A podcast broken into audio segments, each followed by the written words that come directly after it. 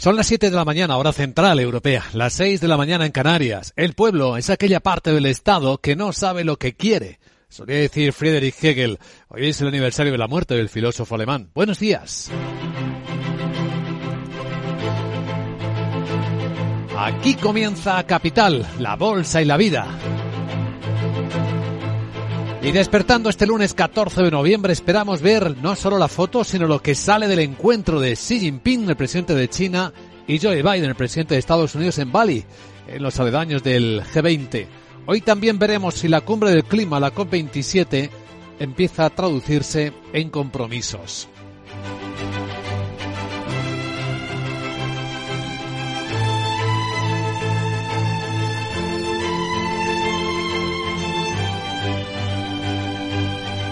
Capital, la Bolsa y la Vida, con Luis Vicente Muñoz.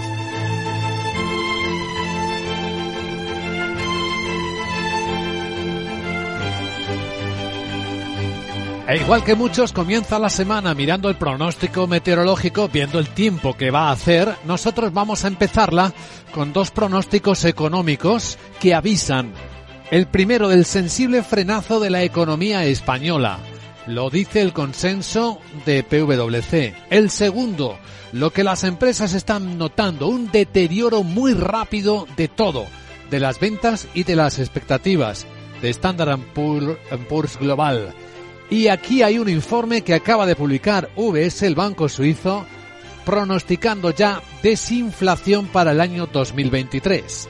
Los argumentos, porque los stocks están a tope en las eh, industrias y en el textil, en el retail, porque los cuellos de botella, las cadenas de suministro ya se han normalizado prácticamente. Dice y cita datos eh, mecánicos que muestran cómo la demanda está cayendo con fuerza y eso dice debe notarse ya en la tensión de los precios y en las economías el año que viene.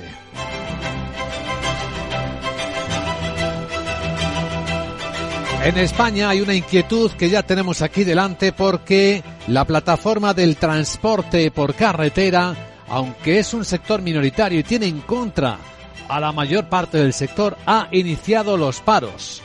Hay dudas de si tiene la misma capacidad de convocatoria que en el pasado mes de marzo, cuanto dan tanto año hizo a la logística y a la economía. Pero según el presidente de la plataforma en defensa del sector de transporte, Manuel Hernández, no les han hecho el caso que pretendían. Hemos pedido aumento de inspectores para que sean efectivas las inspecciones o un plan formal de inspección para que así se demuestre que el cumplimiento de la ley se lleve a cabo.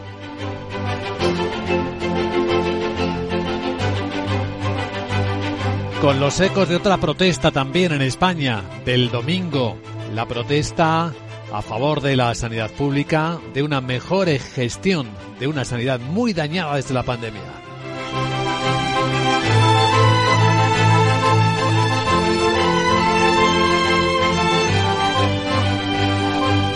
Ahí van algunas pistas de cómo comienza la semana y en Capital Radio, valor añadido, veremos la observación de uno de los sabios de la economía española, el profesor del IS Business School, José Luis Nueno, nos contará lo que está viendo en el sector textil, cómo efectivamente la subida de los stocks, ya veremos qué efecto, qué impacto tienen en el comportamiento de las ofertas y también del consumo. En una hora estará aquí en directo con nosotros y tras él, en la gran tertulia de la economía, María José Villanueva, Julián Salcedo y Fernando Zunzunegui nos ayudarán a interpretar los hechos.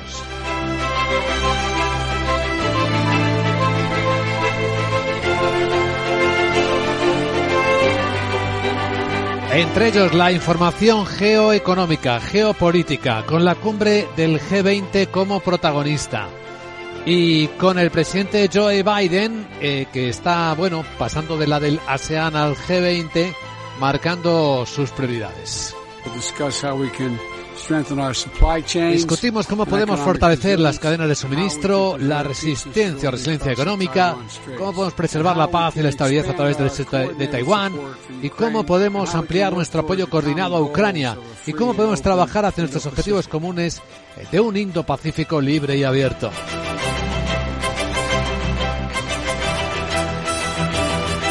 En un contexto de mercados en el que después de una buena semana Vemos continuidad de los rebotes en las bolsas chinas. Enseguida en Capital Asia detalle, pero en Hong Kong el supuesto plan de apoyo al sector inmobiliario y promotor parece estar permitiendo las subidas de la bolsa de Hong Kong esta mañana, aunque hay un mercado que sigue muy tocado, el de las criptodivisas. Ha perdido valor por más de 2 billones de dólares. Todavía sigue el drama de FTX. Las últimas investigaciones muestran cómo Sam Bankman-Fried, el fundador, el joven presidente CEO de la compañía, apenas 30 años, estuvo utilizando fondos de sus clientes sin que saltaran las alarmas. En la cumbre de inversores y empresarios del G20 previo al G20, el CEO de Binance, Changpeng Zhao, reconoce que que los reguladores tienen un papel. Necesitamos un poco más. Necesitamos aumentar la claridad de las regulaciones y la sofisticación de las regulaciones en el espacio criptográfico.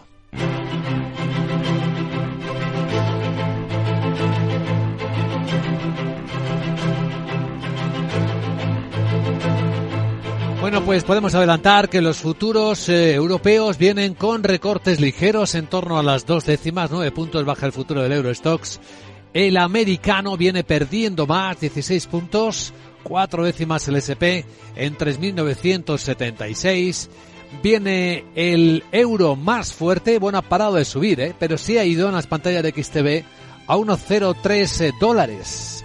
Vemos el petróleo corregir ligeramente con el barril West Texas americano ahora activo en 88 dólares 40 centavos y vemos a la onza de oro corregir ligeramente tres décimas a 1763.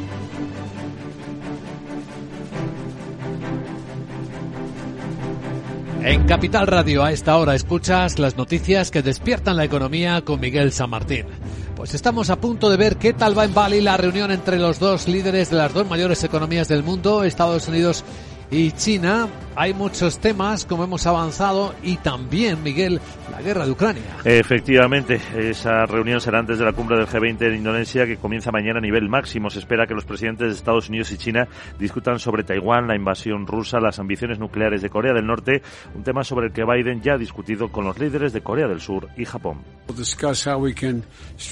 Hemos discutido con estos dos eh, aliados fundamentales. Eh, dice, bueno, que han estado hablando. Eh, este es lo que estábamos escuchando hace un momento de, de Joe Biden. La reflexión de la reunión con sus socios de Corea del Sur y de Japón hablaba de cómo durante años han mantenido una cooperación trilateral y que van a mantenerla. Biden también ha asegurado que competirán vigorosamente con Pekín y subraya la importancia de la paz en el estrecho de Taiwán. El encuentro se producirá a las diez y media de la mañana, hora central europea, en un hotel en Bali y los dos líderes, acompañados por sus asesores, contarán con traducción simultánea. Cuatro horas después está prevista la comparecencia de Joe Biden. Por ahora, Xi Jinping no va a comparecer. Y estamos siguiendo hasta ahora en la cumbre, también entre comillas, de los empresarios de las 20 principales economías del mundo. Aquí están presentes el presidente de Amazon, Jeff Bezos, o el CEO de Tesla y Twitter, Elon Musk. Que ya ha apostado hoy porque esta plataforma permita colgar vídeos de mayor duración y por compensar a los creadores para que puedan vivir de los contenidos que suben a esta red social. Apuesta también por cohetes y túneles subterráneos como vías para agilizar el transporte. Ha intervenido el CEO de Binance, como hemos escuchado, Changpeng Zhao, quien ha pedido una regulación nueva pero estable y clara para el sector a la luz de los últimos acontecimientos de estos días. Um, y reconoce que en la última semana ha habido mucha agitación en la industria, pero quiero que todo el mundo entienda que esto no refleja a toda la industria. La industria pasa por altibajos. Hay uno, quizá más, malos jugadores en la industria, pero pero sigue creciendo. Así que seguimos construyendo. El ministro de Asuntos Exteriores, eh, Sergei Lavrov, representará al presidente ruso en esta cumbre, la primera desde que invadió Ucrania, después de que el Kremlin dijera que Putin está muy ocupado para asistir. El alto coste de la vida, la crisis de deuda, el impacto del precio de los alimentos y la energía, así como los efectos de la pandemia en China, serán temas de las conversaciones del G20. En el escenario de este lunes, la OPEP va a actualizar sus estimaciones sobre oferta y demanda mundiales de petróleo a corto plazo. En un momento en el que los mercados dudan entre una perspectiva de recesión inflación y baja demanda o la contraria, con una escasez de suministros. Hace unos minutos en Bali, la secretaria del Tesoro estadounidense Janet Yellen ha afirmado que las compras de petróleo ruso por parte de China son completamente coherentes con los planes de los países occidentales de mantener ese crudo en el mercado mundial y Pekín se beneficiará además, dice, del nuevo mecanismo de limitación de precios que se va a imponer en diciembre. Actualidad europea, el ministro británico de Economía, Jeremy Hunt, ya admite que todos los contribuyentes británicos van a pagar más impuestos. Para hacer frente a la actual crisis económica que afronta el país, donde la inflación interanual está por encima del 10% y se encamina a una recesión, aunque Hunt espera que no sea muy intensa. Ahora estamos en una situación en la que el mundo ha cambiado de forma muy dramática en el último año. Pero el plan que vamos a esbozar nos ayudarán a pasar por esto de una manera que quiero asegurarme de que esta recesión, si estamos en recesión, sea corta y superficial, tanto como sea posible, y llegar, llevar a la economía creciendo sanamente al otro lado. Ese es el plan. El ministro conservador adelanta que el plan que anunciará el próximo jueves en la Cámara de los Comunes servirá para lidiar con la crisis y la deuda, también para ayudar a reducir la inflación y volver a crecer. Ha habido elecciones en Eslovenia y la nueva presidenta, la primera de la República de Eslovenia, va a ser la abogada independiente y defensora de los derechos humanos, Natasha Musar. Tras concluir el escrutinio, la letrada y experiodista, también apoyada por el centro izquierda, obtuvo el 54% de los votos frente al 46% de su rival, el conservador exministro de Exteriores, Anceloga. Musar promete que luchará por el Estado de Derecho, por la unificación del país, dividido tras el mandato del ex primer ministro Janet Jansa. Ella se muestra a favor de tener más papel en la Unión y que otros países de los Balcanes entren en el bloque comunitario. Eslovenia tiene una presidenta que cree en la Unión Europea, que cree en los valores democráticos sobre los que se fundó la Unión. Y por último, la Constitución eslovena se basa en estos valores. Y creo sinceramente que los demás países de los Balcanes occidentales también tienen un lugar en la Unión Europea. Eslovenia siempre ha apoyado la adhesión de estos países a la Unión. La presidencia de cinco años en Eslovenia es de carácter ceremonial, pero tiene cierta influencia sobre la política y además es jefe de las Fuerzas Armadas y nombra varios cargos, incluido el gobernador del Banco Central del país. Veamos ahora cómo se ve el futuro de la economía en España. Las empresas esperan que su actividad se reduzca el año que viene por la, el efecto de la inflación y el deterioro de poder de compra de los hogares. Lo que supone la visión más pesimista de la serie histórica del S&P Global Spain Business Outlook, que arranca en 2009. El informe detalla que las empresas españolas sitúan sus perspectivas de futuro en el menos 1%, lejos del más 18 de junio. La situación es peor en las empresas manufactureras y esto llevará a una caída del empleo y las inversiones. En cuanto a la inflación, prevén que los precios continúen altos el próximo año y muchas empresas esperan trasladar parte de estos mayores costes a sus clientes, un deterioro de la actividad y los temores de recesión que han llevado también por primera vez en la serie histórica a anticipar que va a haber menos empleo. Y este no es el único informe que muestra deterioro de la economía española. El Consenso Económico y Empresarial de PwC muestra que la economía va a experimentar un sensible frenazo en su crecimiento el año que viene. El 1,1% crecerá ese PIB, según estiman estos empresarios, y el IPC mejorará algo, el 4% en junio del próximo año. Es el informe del cuarto trimestre, lo elabora un panel de 450 expertos, empresarios y directivos e indica que España no recuperará el próximo año el PIB prepandemia. Más de la mitad califica de regular el momento coyuntural de la economía española, mientras que más del 70% opina que irá a peor en el primer trimestre del próximo año.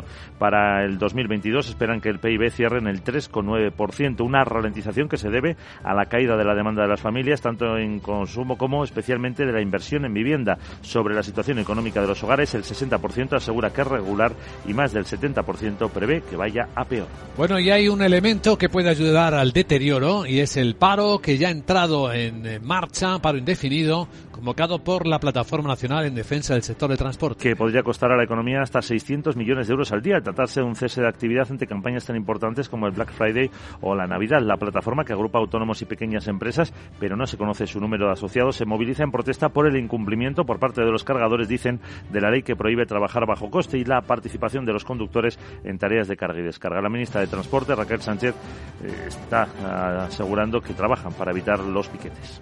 Hemos articulado todos los mecanismos, un trabajo coordinado con el Ministerio de Interior para asegurar que todos los transportistas que quieren trabajar, que son la mayoría y que por lo tanto no tenemos por qué ver afectaciones importantes, lo puedan hacer en condiciones de, seguridad. A diferencia de la protesta de marzo, que duró 20 días, a la que se sumaron otras asociaciones como FENADISMER, FETRANSA o FEINTRA, en esta ocasión tanto las organizaciones patronales como las sectoriales agrupadas en el Comité Nacional del Transporte no respaldan el paro. Entrando ya de lleno en el otoño y acercándose el invierno, ya vimos repuntar el viernes el precio del gas natural que había venido cayendo. Bueno, repuntó en un día un 33% y hoy veremos al precio de la electricidad subir casi un 9% en España, 146 euros megavatio hora. Y de no contar con el mecanismo ibérico, el precio mayorista sería unos 12 euros, 11 eh, euros más caro. El precio más alto será a las 9 de la mañana, 173 euros, el más barato a las 11 de la noche. Este lunes sí está algo por debajo de lo que se paga en otros países europeos como Italia, Francia, Alemania o Reino Unido. Además, veamos la agenda de Sara Bot. Hola Sara, ¿qué tal? Buenos días. Muy buenísimos días Luis Vicente, hoy es el best day de la Quick. Jo que bien hablo y es que los Mondays vuelvo a ser la estrella radiofónica. Hoy en la zona euro se publican datos de producción industrial de septiembre. Francia subasta deuda con varios vencimientos. El Banco de España publica las peticiones de financiación al Banco Central Europeo en octubre. Y en Estados Unidos se divulgan datos de expectativas de inflación de los consumidores y gastos de consumo personal de la Fed de Dallas de septiembre. La OPEP actualiza sus estimaciones sobre la oferta y la demanda mundiales de crudo a corto plazo. Bueno me voy a ir a Bali a ver si me ponen un collarcito de flores y comparto micro con los grandes empresarios como yo para contar nuestras formas de ganar pasta. Le daré recuerdos a Eloncio, eh. Abrezos y a todos los que nos manejamos en ese ámbito. Jeje, mi Sara Investment. Saracoin y las criptosaras son imbatibles. Ya me veo en la lista Forbes. Tiembla Amancio que llega Sarita. Chao. Chao, querida Sara. Vemos que vienes con energía, pero cuidado, no consumas demasiada. Enseguida en Capital Radio, ya en serio, Capital Asia, la revista radiofónica de lo que está ocurriendo ahora en ese lado del planeta.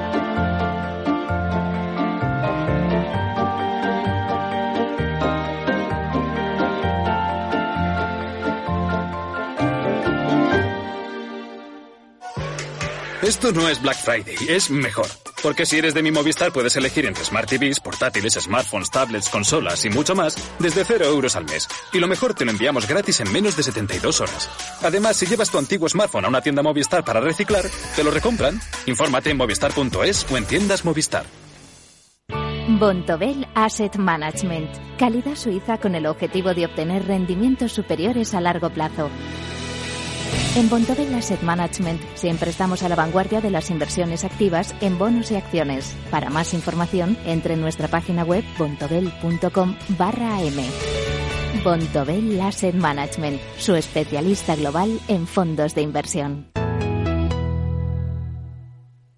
Llegar puntual a cualquier sitio es fácil. Pagar menos por el seguro de tu moto es muy fácil. Vente a la mutua con tu seguro de moto y te bajamos su precio, sea cual sea. Llama al 91 555 5555. 91 555 5555. Mutueros, bienvenidos. Esto es muy fácil. Esto es la mutua. Condiciones en mutua.es.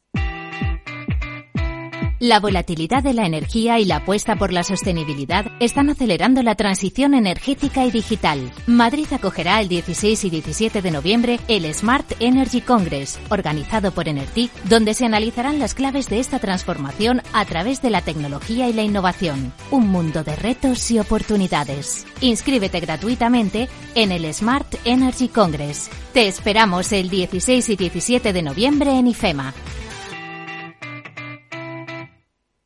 Capital, la Bolsa y la Vida, con Luis Vicente Muñoz.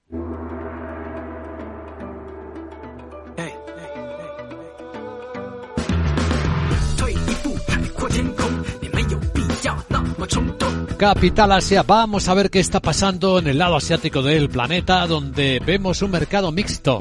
Son las bolsas chinas las que aportan el componente positivo, aunque bueno, Shanghai se está dando la vuelta, pero lo mantiene Hong Kong, subida del 1,7% después de la buenísima semana que dejó atrás eh, la anterior. Y en este caso tiene mucho que ver, Sandra Torrecillas, buenos días, con las inmobiliarias chinas. Buenos días, sí, porque hay varios medios eh, de comunicación eh, que están contando que el Banco Central chino y el regulador de los bancos y, las aseguradoras habrían remitido el pasado viernes a las entidades financieras algo así como un plan de rescate del sector. Se trataría de un documento con 16 medidas centradas en garantizar el desarrollo del sector inmobiliario. En definitiva, dar más liquidez al sector. Y entre esas medidas estaría una rebaja de los requisitos de pago de entrada para los compradores de viviendas y para apoyar a las empresas la extensión de los vencimientos del pago de las deudas, algo que les ayudaría a aliviar su profunda crisis de liquidez. Esto está provocando subidas en las acciones y en los bonos inmobiliarios chinos. Algunos analistas lo están calificando ya de un punto de inflexión, otros, sin embargo, son más cautos. Dice que ya otras veces los reguladores han hecho algunos intentos y que no lo han conseguido. Y además el entorno macro ahora mismo sigue siendo muy débil en medio de las restricciones de COVID del país. El índice Hansen Meilan ha subido en algunos momentos un 16% y los precios de muchos promotores inmobiliarios chinos han registrado ganancias de dos dígitos, algunos de ellos superiores al 50%, como es el caso de Country Garden o de los títulos del grupo Logan. La bolsa de Tokio ha cerrado con una caída algo superior al 1%. ¿Cómo ha pesado la caída de SoftBank? En algunos momentos hasta el 14%. Sí, esas eh, acciones han sufrido la mayor caída en un día en más de dos años y medio. Es un descenso que se produce por varios motivos. Uno de ellos es que el brazo de inversión Vision Fund presentó pérdidas por tercer trimestre consecutivo, además elevadas de 9.900 millones de dólares. Los analistas hablan también eh, de que esperaban que SoftBank anunciase que iba a seguir con las recompras de acciones y no. El viernes lo que dijo es que ponía fin a su programa de recompra y por otra parte eh, se está viendo afectados evidentemente por la debilidad general de las acciones tecnológicas, ya que SoftBank apuesta por el crecimiento de las empresas de alta tecnología. En clave empresarial, bueno, hay una una perspectiva que estamos siguiendo en tiempo real con la reunión de líderes empresariales en los entornos de la cumbre del G20. Los empresarios de los 20 países más importantes del mundo también están en Bali.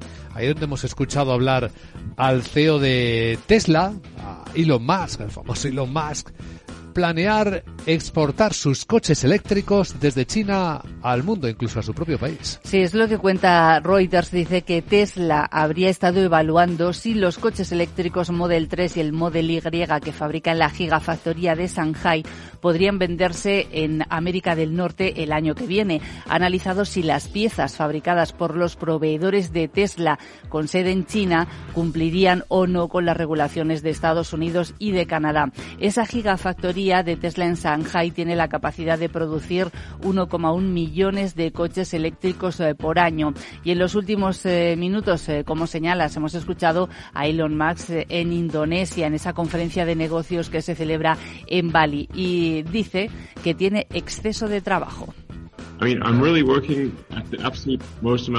Realmente dice Elon Musk, estoy trabajando al máximo que puedo trabajar, de la mañana a la noche, los siete días a la semana. Dice esto no es algo que os recomendaría, francamente. Hoy, además, eh, en Delaware, en Estados Unidos, arranca un juicio por su salario en Tesla. Está en juego el paquete de compensación que la empresa aprobó en 2018 para Musk, con un valor de 56 mil millones de dólares. Capital Asia.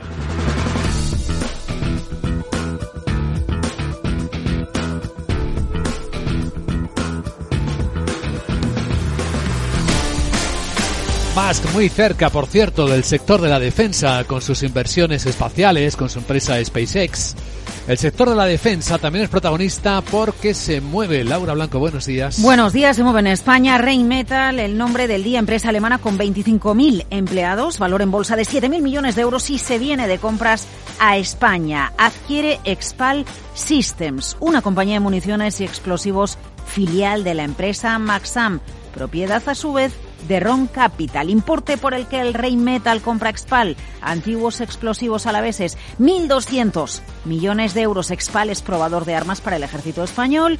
El acuerdo necesita la aprobación, Luis Vicente, de autoridades de competencia y otros controles regulatorios. Expal cuenta con una plantilla de más de 1.000 empleados, 11 centros de producción presentes en 70 países. Exporta el 80% de su producción. ¿Qué supone para Maxam la venta de esta división eh, Expal? Bueno, pues centrarse en la minería y salir de la producción armamentística, negocio que no cumple con criterios SG para muchos inversores. Maxan está en manos de Ron Capital, José Manuel Vargas, expresidente de AENA, al frente del fondo. Bueno, estamos echando ya números con la Navidad. A ver qué dice. En menos de una hora va a estar aquí con nosotros el profesor del IES, José Luis Nueno, porque viene una temporada de consumo complicado. Bueno, ojo, porque las empresas minoristas temen que sea la peor Navidad en una década. Culpable, inflación, damnificados los márgenes.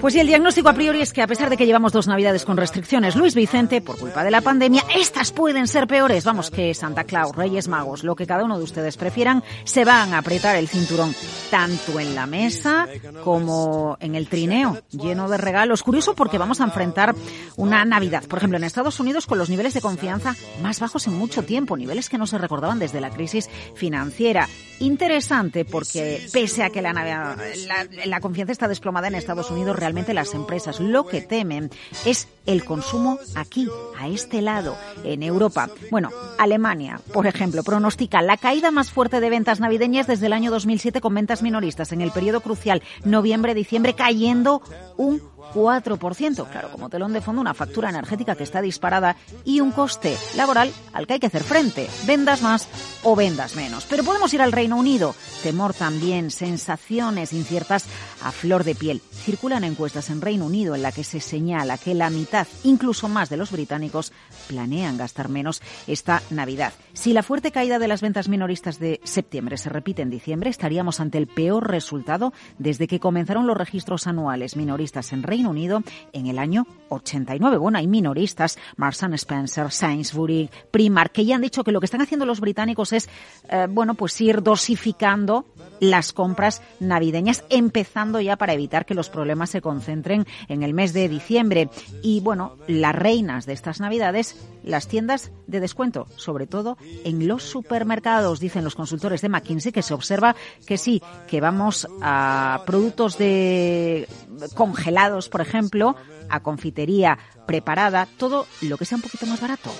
En Estados Unidos, la Federación Nacional de Minoristas ya pronostica unas ventas navideñas que van a aumentar al ritmo más lento este año. Bueno, y no olvidemos el caso de Amazon, ¿no? que hace unos días decía, hoy el crecimiento de este último trimestre del año va a ser el más lento en mucho tiempo. ¿Qué va a pasar en Italia? El 68% de los italianos, Luis Vicente, planea reducir las compras de aquí a final de año. Y en España, pues más de lo mismo. Ya está pronosticando el sector vinculado a la ropa, que será una Navidad muy compleja para el sector textil. E incluso puede serlo para la tecnología, que suele ser el consumo también estrella de la Navidad. Pues en este punto, comentario tecnológico con Roberto Espinosa, economista experto en tecnología. Hola Roberto. Hola Vicente, muy buenos días. Las exportaciones de electrodomésticos y otros dispositivos electrónicos europeos se han disparado a países del este de Europa y Asia Central. Por ejemplo, Armenia ha importado en los primeros ocho meses del 2022 las mismas lavadoras desde Europa que en los dos años anteriores enteros. Igualmente, Kazajstán ha comprado tres veces más frigoríficos que el año pasado. Y de forma aún más sorprendente, Armenia, cuya tasa de natalidad se está desplomando, multiplicó por seis sus compras de extractores de leche materna en lo que va de año.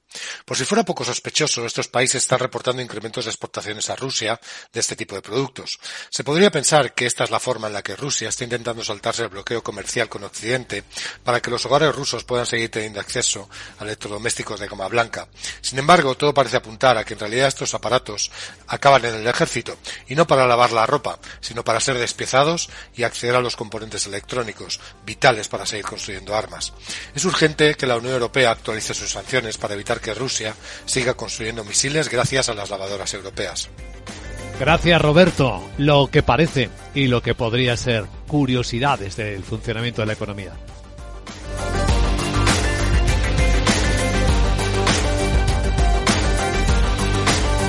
Capital, la Bolsa y la Vida, el programa de radio que despierta la economía, con Luis Vicente Muñoz.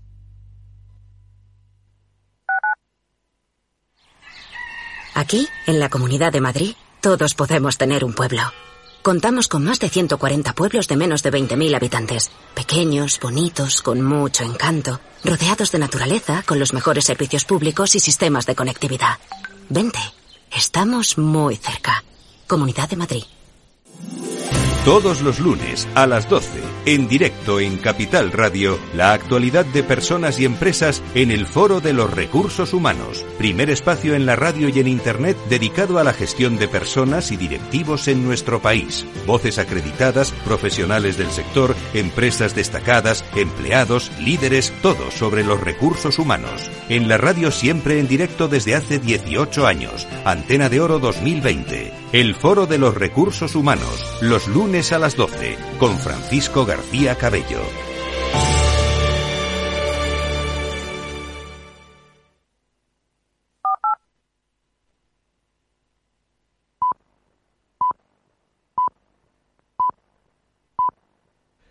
Siete y media de la mañana, hora central europea, seis y media en Canarias. Nada grande se ha hecho en el mundo sin una gran pasión, decía Friedrich Hegel. Hoy es el aniversario de la muerte del filósofo alemán. Buenos días.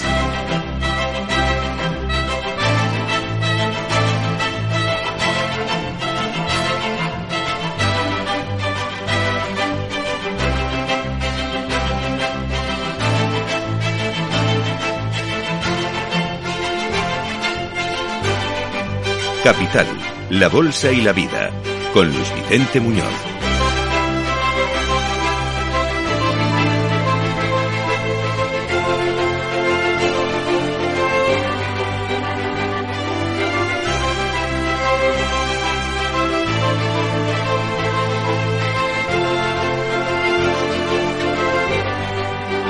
Lunes 14 de noviembre. ¿Qué está pasando este lunes en el mundo? Pues fíjense que vuelve a salir al escenario mundial el presidente chino Xi Jinping, que desde la pandemia estaba dentro de su país, como el resto de sus ciudadanos.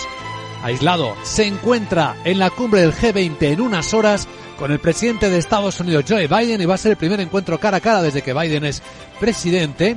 Y ella ha dicho, por cierto, el estadounidense de qué quiere hablar.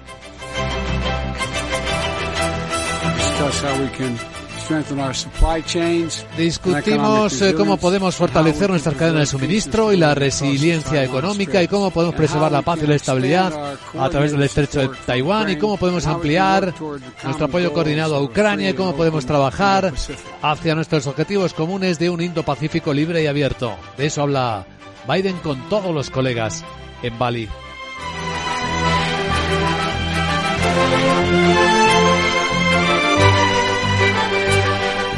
Antes que los líderes de la política, los líderes de los países, están intercambiando impresiones los líderes de los negocios del G20. Y ahí es donde hemos escuchado al CEO de Binance, el líder del mercado cripto, de criptodivisas, Changpeng Zhao, reconocer que la crisis eh, de la caída de FTX sigue abierta.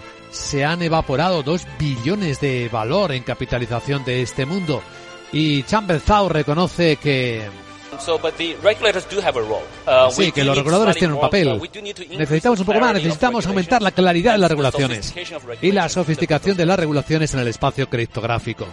Esta mañana, en el comienzo de la semana, estamos viendo cómo las caídas continúan. Hemos visto al Bitcoin, estamos viéndolo ahora mismo por debajo de 16 mil dólares. Y al Ether, al Ethereum en 1184.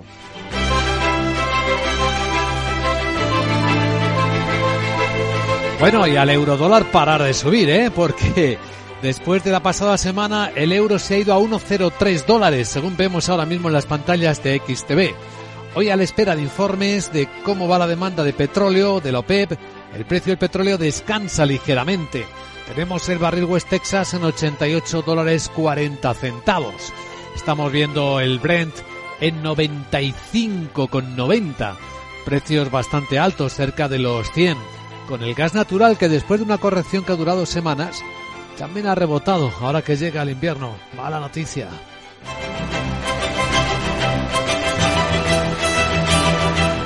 Es buena noticia cómo comienza la semana en España. Tenemos eh, hasta dos informes directos que hablan del frenazo de la economía española en el momento en el que la plataforma minoritaria de defensa del sector de transporte por carretera ha iniciado sus paros. Manuel Hernández, su presidente, pide, exige.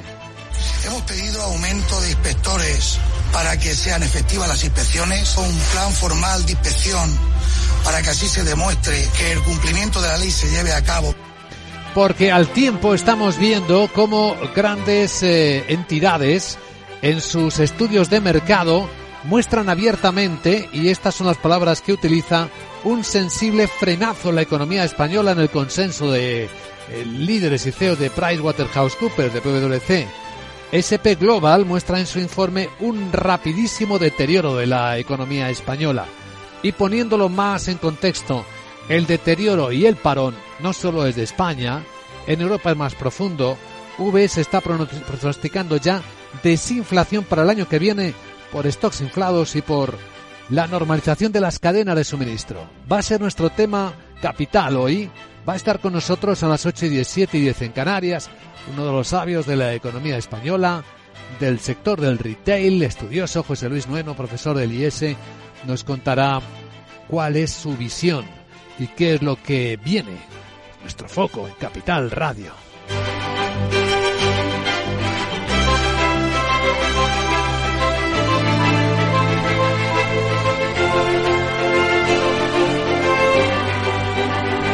También seguiremos de cerca la evolución de la COP27, la cumbre del clima en Egipto. Ya estamos en el tiempo de comprobar si las palabras se traducen en compromisos, si el plan de valoración de qué ayuda puede prestarse a los, a los países más afectados por el cambio climático se transforma en compromisos económicos concretos. De momento no tenemos nada delante de nosotros. En el tiempo de interpretación, hoy en Capital La Bolsa y la Vida, Fernando Zunzunegui, María José Villanueva y Julián Salcedo nos ayudarán a poner en contexto estas historias con estos protagonistas que presentamos ya y que vamos a seguir en las próximas horas. Bueno, vamos a examinar eh, otros temas de la actualidad europea con Miguel San Martín antes de presentar el informe de preapertura de los mercados europeos. Porque en el Reino Unido ya tenemos al ministro británico de Economía Jeremy Hunt admitiendo lo contrario del famoso plan de la predecesora Liz afirma que todos los contribuyentes van a pagar más impuestos. Efectivamente, buenos días para hacer frente a la actual crisis económica que afronta el país donde la inflación interanual ha superado el 10% y el Reino Unido se encamina a una recesión que Hunt espera que no sea muy intensa. Estamos en una situación en la que el mundo ha cambiado de forma muy dramática en el último año. El plan que vamos a esbozar nos ayudará a pasar por esto de una manera que quiero asegurarme que esta recesión, si estamos en ella, sea corta y superficial tanto como sea posible y lograr que la economía siga creciendo sanamente al otro lado. Ese es el plan. El ministro conservador adelanta que ese plan lo anunciará el jueves en la Cámara de los Comunes y servirá para lidiar con la crisis y la deuda, también para ayudar a reducir la inflación y volver a crecer. Ha habido elecciones en Eslovenia y ha ganado uh, alguien que no forma parte de los partidos tradicionales. Va a ser la primera presidenta de la República, una abogada de derechos humanos, una abogada independiente llamada Natasha Musar. Tras concluir el escrutinio, la letrada y también ex periodista apoyada por el centro izquierda obtuvo el 54% de los votos frente al 46% de su rival, el conservador exministro de Exteriores, Ansel Hogar. Musar promete que luchará por el Estado de Derecho, por la unificación del país, muy dividido tras el mandato del ya ex primer ministro Janet Jansa. Ella se muestra favor de tener más papel en la Unión y que otros países de los Balcanes también entren en el bloque comunitario. Eslovenia dice tiene una presidenta que cree en la Unión Europea, que cree en los valores democráticos, son los que se fundó la Unión Europea y además la Constitución eslovena se basa en estos valores. Y cree efectivamente que los demás países de los Balcanes también tienen un lugar en la Unión Europea que Eslovenia siempre ha apoyado la adhesión de estos países a la Unión. La presidencia de cinco años en Eslovenia es de carácter ceremonial, pero tiene cierta influencia en la política y además es jefe de las Fuerzas Armadas y nombra varios cargos, entre ellos el gobernador del Banco Central. Vamos a ver ahora detalles de estos informes que prevén que se oscurezca la economía española. Las empresas están previendo que su actividad se va a reducir el año que viene por la inflación y por el deterioro del poder de compra de los hogares. Lo que supone la visión más pesimista de la serie histórica del S&P Global Spain Business Outlook, que arranca en 2009. El informe detalla que las empresas españolas sitúan sus perspectivas de futuro en el menos 1%, lejos del más 18% del mes de junio. La situación es peor en las manufactureras y esto llevará a una caída del empleo y las inversiones. En cuanto a la inflación, las empresas prevén que los precios continúen altos el próximo año y muchas esperan trasladar parte de esos mayores costes a los clientes. Un deterioro de la actividad y temores de recesión que llevan también por primera vez en la serie histórica a anticipar una reducción del empleo. Mientras que el consenso económico y empresarial que elabora PwC muestra una visión espera un sensible frenazo del crecimiento económico en 2023. Lo rebaja, de hecho, hasta el 1,1% del PIB, mientras que el IPC mejorará algo, estará en el torno del 4 en junio del próximo año. El informe del cuarto trimestre, elaborado con un panel de 450 expertos, empresarios y directivos, indica que España no recuperará el próximo año el PIB prepandemia. Más de la mitad califica de regular el momento coyuntural de la economía española, mientras que más del 70 opina que irá peor en el próximo trimestre. Para este año prevén una subida del 3,9%, una ralentización que se debe a la caída de la demanda de las familias, tanto de consumo como especialmente de la inversión en vivienda y sobre la situación económica de los hogares. El 60% dice que es regular y más del 70% prevé que todavía sea peor. Pues a ver cómo siguen los precios, porque los de la electricidad vuelven a subir hoy en España otro 8%. De no contar con el mecanismo ibérico, el precio mayorista sería de 158 euros. El precio más alto será a las 9 de la mañana, poco más de hora y media, que llegará a 173 euros y el más barato de 115 a las 11. Este lunes sí está algo por debajo del que pagan otros países europeos como Italia, Francia, Alemania o Reino Unido. Y antes de que Sara nos cuente la agenda, precisamente hoy la OPEP va a actualizar las estimaciones de oferta y demanda mundial de petróleo a corto plazo. En un momento en el que los mercados dudan entre una perspectiva de recesión y baja demanda o la contraria, con una escasez de suministros. Hace unos minutos en Bali, la secretaria del Tesoro estadounidense, Janet Yellen, ha afirmado que las compras de petróleo ruso por parte de China son completamente coherentes con los planes de los países occidentales. Dice también que Pekín se va a beneficiar del nuevo mecanismo de limitación de precios que se va a imponer a partir del mes de diciembre. Bueno, en la agenda, venga, Sarabot, cuéntanos qué nos traes este lunes. Muy buenos días. Muy buenísimos días Luis Vicente, si es que no paro, como te decía antes para mí los Mondays son la vuelta al estrellato, la confirmación de mi protagonismo, el reflejo de mi importancia, jeje. Bueno aterrizo y te cuento mi agenda ya que hoy en la zona euro se publican datos de producción industrial de septiembre. Francia subasta deuda con varios vencimientos. El Banco de España publica las peticiones de financiación al Banco Central Europeo en octubre, y en Estados Unidos se divulgan datos de expectativas de inflación de los consumidores y gastos personales de la Fed de Dallas de septiembre. La OPEP actualiza sus estimaciones sobre la oferta y la demanda mundiales de crudo a corto plazo. Bueno después de mi éxito en Bali con el oncio, brezos y demás te voy a presentar a una coleguita que se dedica a repartir pedidos de los supermercados Día y del Telepizza. ¿Ah, sí? Se llama Pilar y está operativa en Alcobendas. Ya sabes que ahora lo verás en el Twister, En Triunster, Twitter. Twister, Twitter. pero no le des a un me gusta que estaré celosa. Jeje. bueno ahora me dices si te mola. Vale. Chao. No te pongas celosa. Y me dirás si esa nueva colega tuya repartidora es autónoma o es una pyme, porque esto puede tener interés para los colegas del sector.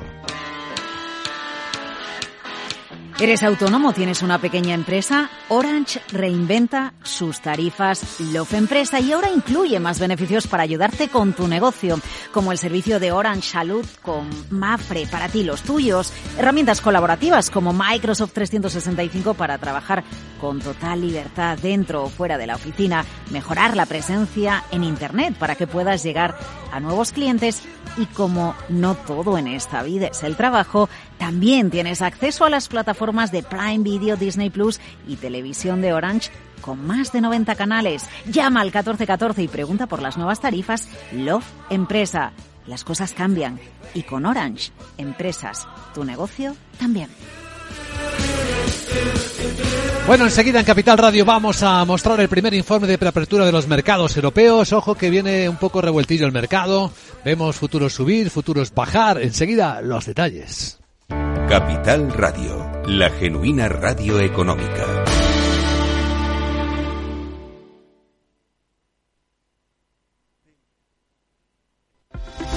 Invierte en los principales mercados globales, en más de 2.000 activos financieros, con la seguridad y confianza que te da el mejor broker del mercado. Eventos de trading mensuales, formación exclusiva con expertos de mercado. Visítanos en nuestras oficinas de Madrid o en capex.com.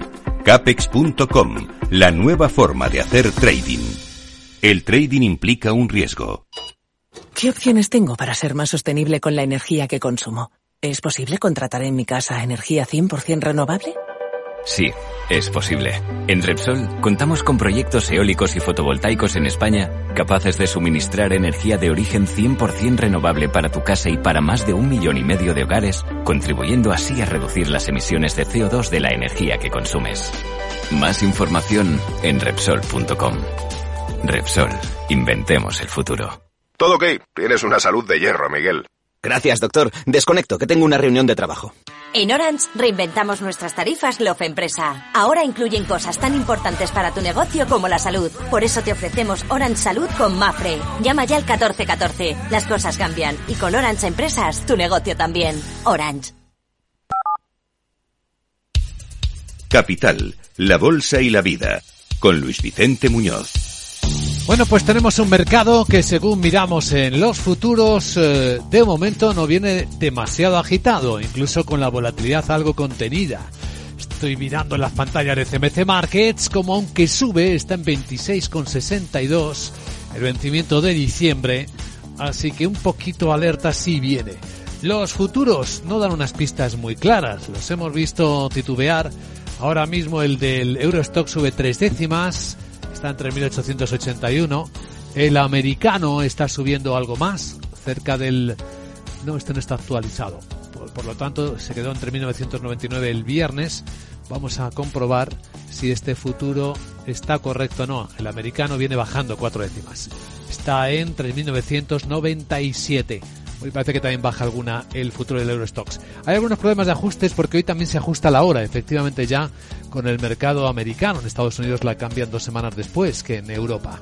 Así que, ¿cómo viene el lunes, Sandra Torrecillas? Buenos días. Buenos días. En la parte positiva tenemos ese subidón que hemos visto en las inmobiliarias chinas ante esas señales de una posible ayuda para apuntalar el sector, darle más liquidez y frenando un poquito el ánimo de los inversores las declaraciones del gobernador de la Reserva Federal, Christopher Waller, que advierte este, advertido este domingo de que no hay que dejarse llevar por un solo dato de inflación, en alusión a la cifra de la semana pasada del IPC estadounidense que se moderó más de lo esperado y desató las subidas en bolsa. Según Waller, hace falta una serie de datos para que el Banco Central levante el pie del freno, aunque también admitió que la FED podría empezar a pensar en una subida de tipos a un ritmo inferior. Ramón Forcada, director de análisis de Bankinter, cree que los riesgos van a la baja, la macroeconomía europea parece haber tocado fondo y la inflación haber tocado pico. Yo creo que ya es mucho más razonable aceptar valoraciones superiores a 4.000 puntos en el SP500, que es la referencia por antonomasia, y creo que esta semana vamos a tener una fase de consolidación, unos días de consolidación, después de, de los rebotes del finales de la semana pasada, sobre todo el jueves, pero más allá de esto, yo insisto, creo que los riesgos se mueven a la baja y las valoraciones al alza. Y eh, nos deja, por tanto, una situación mucho más cómoda de cara al mercado. Hoy entre las referencias macro esperamos producción industrial de septiembre. Ojo mañana al ZIW de confianza inversora, tanto en Alemania como en la zona euro. Y el jueves nos va a llegar el dato final del IPC en la zona euro. Vamos a echar un vistazo a los protagonistas de hoy. ¿Quiénes serán? Pues eh, vamos a fijarnos en la alemana Rheinmetall, que cotiza en la bolsa alemana. Es un fabricante de equipos militares porque ha comprado el fabricante español de explosivos y municiones Expal por 1.200 millones eh, de euros. Expal eh, es, una filial de la empresa española Maxam, propiedad de la firma de capital privado Ron Capital. El acuerdo espera cerrarse en 2023, pero todavía tiene que pasar por la aprobación de las autoridades de competencia y de otros controles regulatorios. Eh, Expal es un proveedor de armas eh, del ejército español y el gobierno introdujo en 2020, recordamos, una, la necesidad de autorización eh, para la compra por parte de una empresa extranjera, incluidas las empresas con sede en la Unión Europea, de participaciones superiores al 10% en compañías que considera estratégicas. Expal cuenta ahora mismo con una plantilla de más de mil empleados, 11 centros de producción y está presente en más de 60 60 países. ¿Y alguien más? nos vamos a dejar en la biotecnológica alemana BioNTech, eh, que desarrolló, recordamos, la vacuna para la COVID con Pfizer, porque ha comprado una planta para fabricar esas vacunas en Singapur. Es la primera en Asia y desde allí van a respaldar la producción para la región de Asia-Pacífico. Y hace unos minutos Bloomberg News cuenta que China está analizando el uso de emergencia de esa vacuna de BioNTech para extranjeros.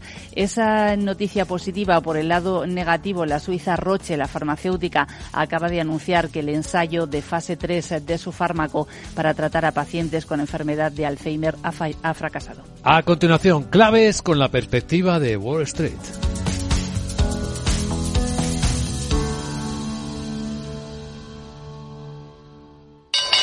Inversor, compra acciones de bolsa. IBEX, DAX, Dow Jones y muchos más. Invierte en acciones y ETF sin comisiones hasta 100.000 euros al mes con XTB. Abre tu cuenta 100% online en solo 5 minutos. Un broker, muchas posibilidades. XTB.com. A partir de 100.000 euros al mes, comisión del 0,2%, mínimo 10 euros. Invertir implica riesgos. Bueno, en clave americana, ¿cómo quedó Wall Street? ¿Cómo empieza la semana, Miguel? Pues cerró con fuertes ganancias semanales gracias sobre todo a esa bajada de la inflación en Estados Unidos del jueves que benefició en especial al sector tecnológico. El Dow Jones acabó con una subida semanal del 4,15%, el SP500 el 5,9%, su mejor semana desde junio y el Nasdaq se disparó por encima del 8%. En cuanto a la agenda de esta semana, hoy lunes se divulgan datos de expectativas de inflación de los consumidores y gastos personales de la Fed de Dallas de septiembre. Mañana martes tendremos el rebook de ventas minoristas y el índice de precios a la producción de octubre. Para el miércoles eh, tendremos la evolución de las ventas minoristas en octubre en un contexto en el que gana protagonismo la capacidad de las empresas para trasladar el incremento de costes a sus clientes con el consiguiente impacto en los márgenes empresariales. Un dato que además puede adelantar cómo va a ser la campaña de Navidad en el país. El jueves se conocerá el informe de empleo de la Fed de Filadelfia, el dato de construcción de viviendas y también se publicará la evolución de la producción industrial, así como las renovaciones de los subsidios por desempleo y el viernes lo más destacado es la de viviendas de segunda mano del mes de octubre. Y ahora la perspectiva con la que ya han empezado la semana los mercados de Asia.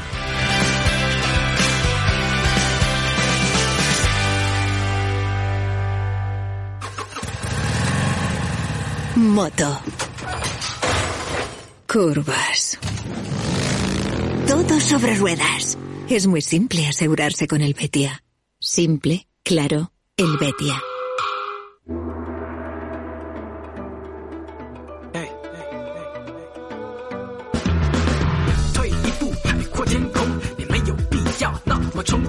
Con la cumbre del G20 de fondo en Bali, en Indonesia, tenemos mercados mixtos en Asia.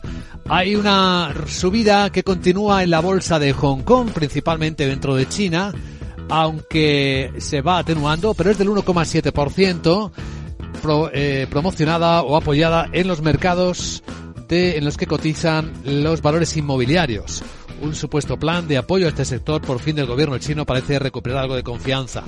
En Shanghai el mercado se ha dado la vuelta dos décimas, en el resto de Asia también se ven caídas limitadas. En Tokio han sido mayores del 1%, pero es por la caída de SoftBank, cuyo FanVision, su fondo que invierte en tecnología, ha mostrado unas importantes pérdidas y esto le está haciendo caer a SoftBank un 14% en este mercado. En el lado asiático, nada hay más llamativo. Corea del Sur baja un 3%, no, tres décimas, no un 3%, mientras que sigue la caída fuerte de las criptodivisas. Está activo ahora el mercado asiático y vemos al Bitcoin, por ejemplo, cayendo a 16.500 dólares.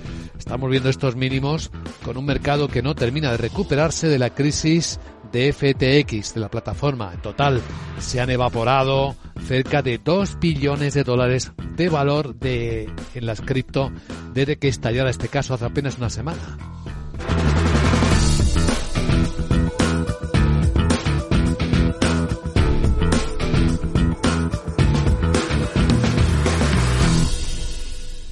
En Darwinex hay más de 100 millones de euros buscando traders con talento. Ya hemos pagado más de 4 millones en comisiones de éxito. Si te tomas el trading en serio, únete a Darwinex.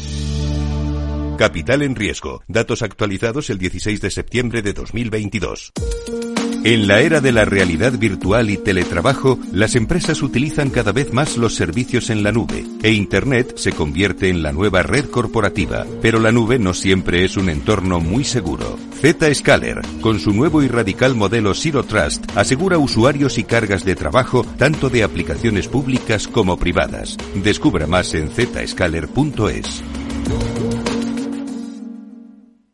CaixaBank patrocina este espacio. Y ahora un vistazo la prensa financiera. En portada, Financial Times cuenta cómo las plataformas de criptomonedas están compitiendo para intentar calmar los nervios del mercado de los clientes tras el colapso de FTX. Binance, otras plataformas prometen publicar pruebas de que tienen reservas intactas para intentar compensar lo que se está demostrando y era que Sam Bankman-Fried, el joven CEO de FTX, estaba utilizando fondos de sus clientes sin que saltaran las alarmas. El propio CEO de Binance, Changpeng Zhao, está hablando ahora mismo en Bali. Es verdad que en la última semana ha habido mucha agitación en nuestra industria. Quiero que todo el mundo entienda que esto nos refleja a toda la industria. La industria pasa por altibajos. Hay uno quizá más, malos jugadores, pero la industria sigue creciendo. Seguimos construyendo, dice Zhao. Además, en la portada de este diario británico se cuenta cómo Xi Jinping, envalentonado, vuelve al escenario mundial con la cumbre del G20. En el caso de Wall Street Journal, lo que dice exactamente es que sí se está enfrentando a Biden y a otros críticos en su regreso al escenario mundial. Una pregunta es si el líder chino intentará calmar los temores entre sus críticos internacionales más poderosos en las cumbres de esta semana. El diario cuenta, el diario americano cuenta cómo docenas de estadounidenses tienen todavía prohibido salir de China, lo que está aumentando las tensiones y muestra una fotografía en su cama del californiano Henry Kai, quien se ha visto envuelto en una disputa comercial y ha sido objeto de prohibiciones de salida que duran ya casi cinco años. El diario americano cuenta que los inversores se preguntan si el rebote de las grandes tecnológicas puede durar. Las acciones del Nasdaq protagonizaron la pasada semana la mayor recuperación desde la crisis financiera mundial.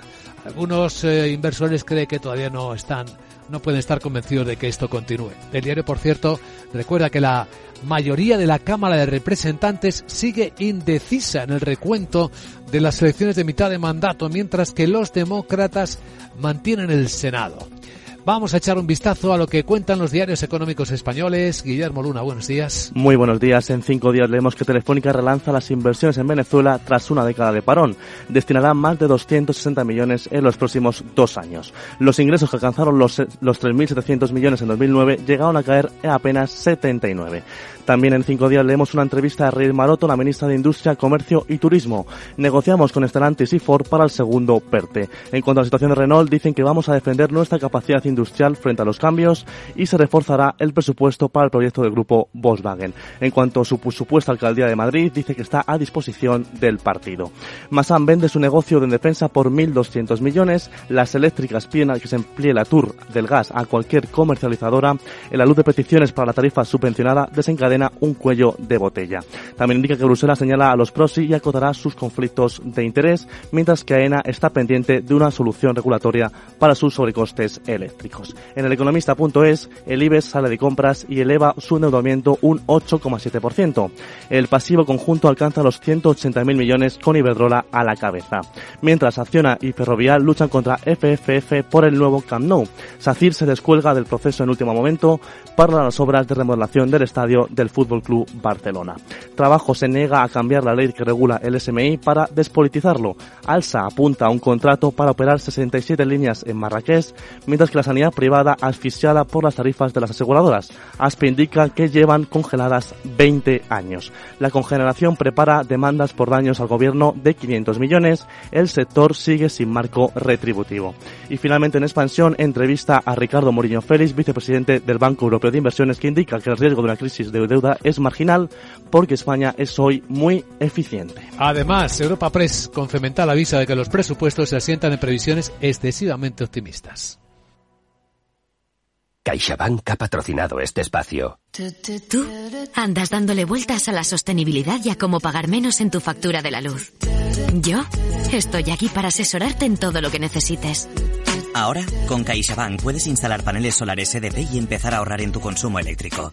Infórmate en caixabank.es. CaixaBank. Tú y yo. Nosotros.